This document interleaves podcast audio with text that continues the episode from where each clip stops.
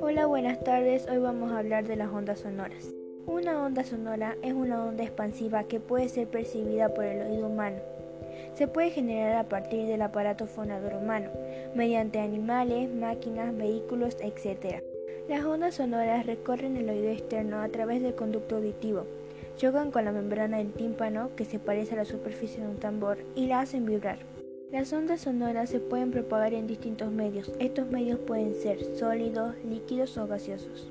La velocidad con la que se propaga las ondas depende del medio. En el aire, la velocidad es de unos 330 metros por segundo, mientras que en materiales sólidos asciende a varios miles de metros por segundo.